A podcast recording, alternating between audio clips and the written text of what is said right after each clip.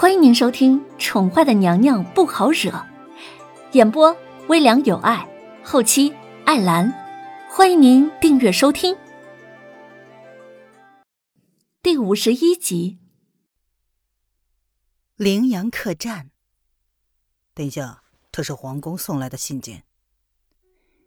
一蓝衣男子双手背后，站在观望台上，晚风微微吹乱了。他墨色的长发，几许发丝在他额上飘动，衬得他难测的俊容上更加的清冷难近。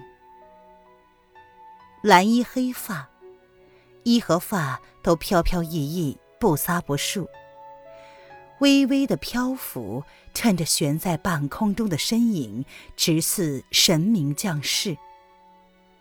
他的肌肤上。隐隐有光泽流动，眼睛里闪动着一种琉璃一般的光芒，不含任何杂质，清澈却又深不见底。身材挺秀心长，站在那里说不出的飘逸出尘，仿佛天人一般。蓝衣男子并没有说话，他只是抿着唇瓣，专注的望着羚羊城的夜色。皇上让殿下到了齐皇宫后，务必将皇上送给故人的礼物亲自送到。身后的黑衣男子抬眸看了蓝衣男子一眼，小心翼翼的开口说道，手中则是恭敬的拿着一封已然封好的信封。此次皇上亲自派殿下出使齐国，并非仅仅是庆贺齐国少年皇帝封后大喜。而是带着更重要的事情而来。殿下素来冷漠，喜欢独来独往，从不跟其他皇子们交流往来，常年不在离国皇宫，而是到处周游，寻求医书。他本是离国最资质聪慧的皇子，从小过目不忘，熟读兵书，皇上一直有意的栽培于他，可是殿下却是对皇位。不屑一顾，素来厌恶为了权力而勾心斗角。这些年来，他一直痴迷于医术，如今已然是离国乃至整个大陆上最神秘莫测的神医。皇上的要求，只怕……黑衣男子眸中闪过了不明的异样。过了良久，蓝衣男子才冷冷的开口道。放着吧，本王心里有数。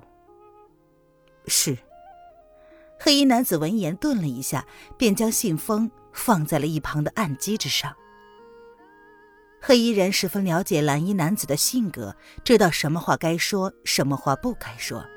他恭敬的如言将信件放好，确定蓝衣男子没有其他的话要交代之后，便默默的退了出去。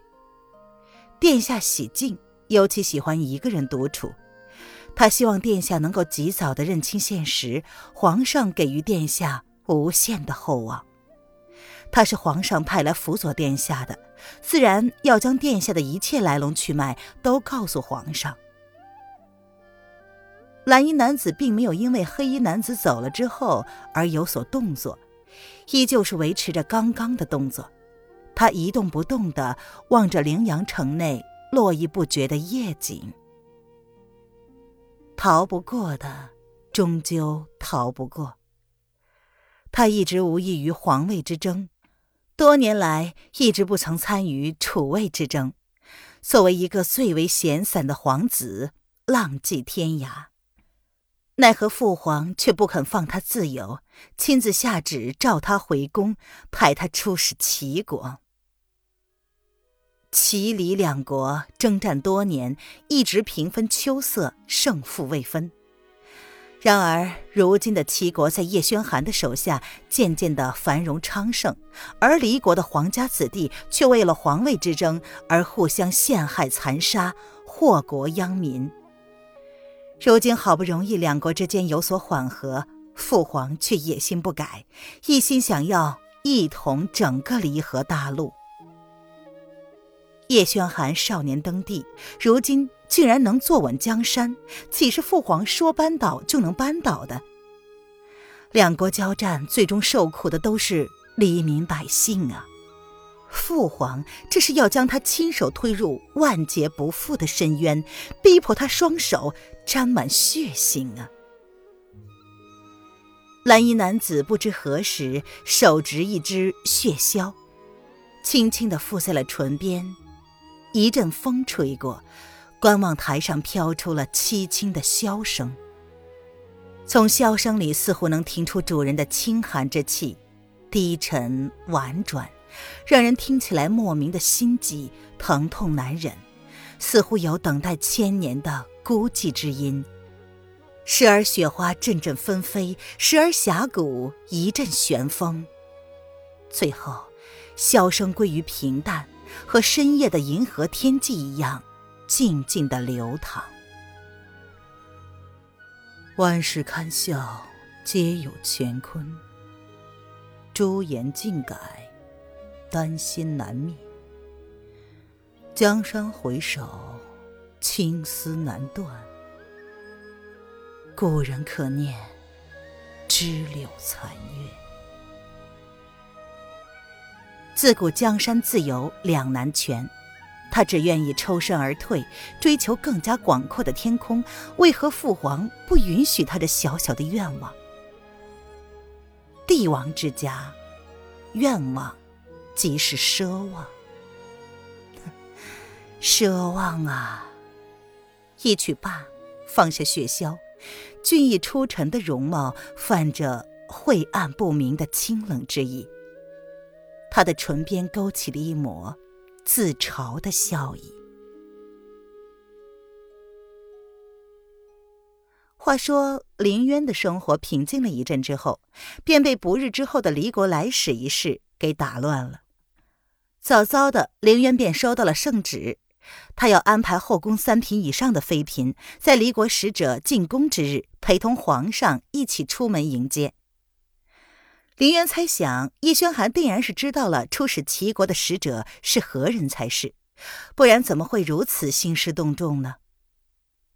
齐李两国素来是恩怨难清，这次离国主动来访，定然是想要跟齐国新帝签订什么契约才是，否则叶宣寒会这么大规模的欢迎该位神秘的使者吗？皇后娘娘，奴才还有其他要事。就不打扰娘娘了。负责传旨的小德子十分恭敬地将圣旨交于凌渊之后，便躬了躬身子，如是说道。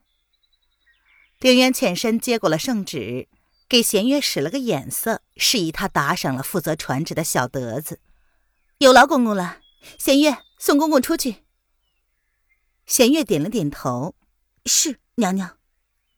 他从怀中掏出了一锭金子，放入小德子手中。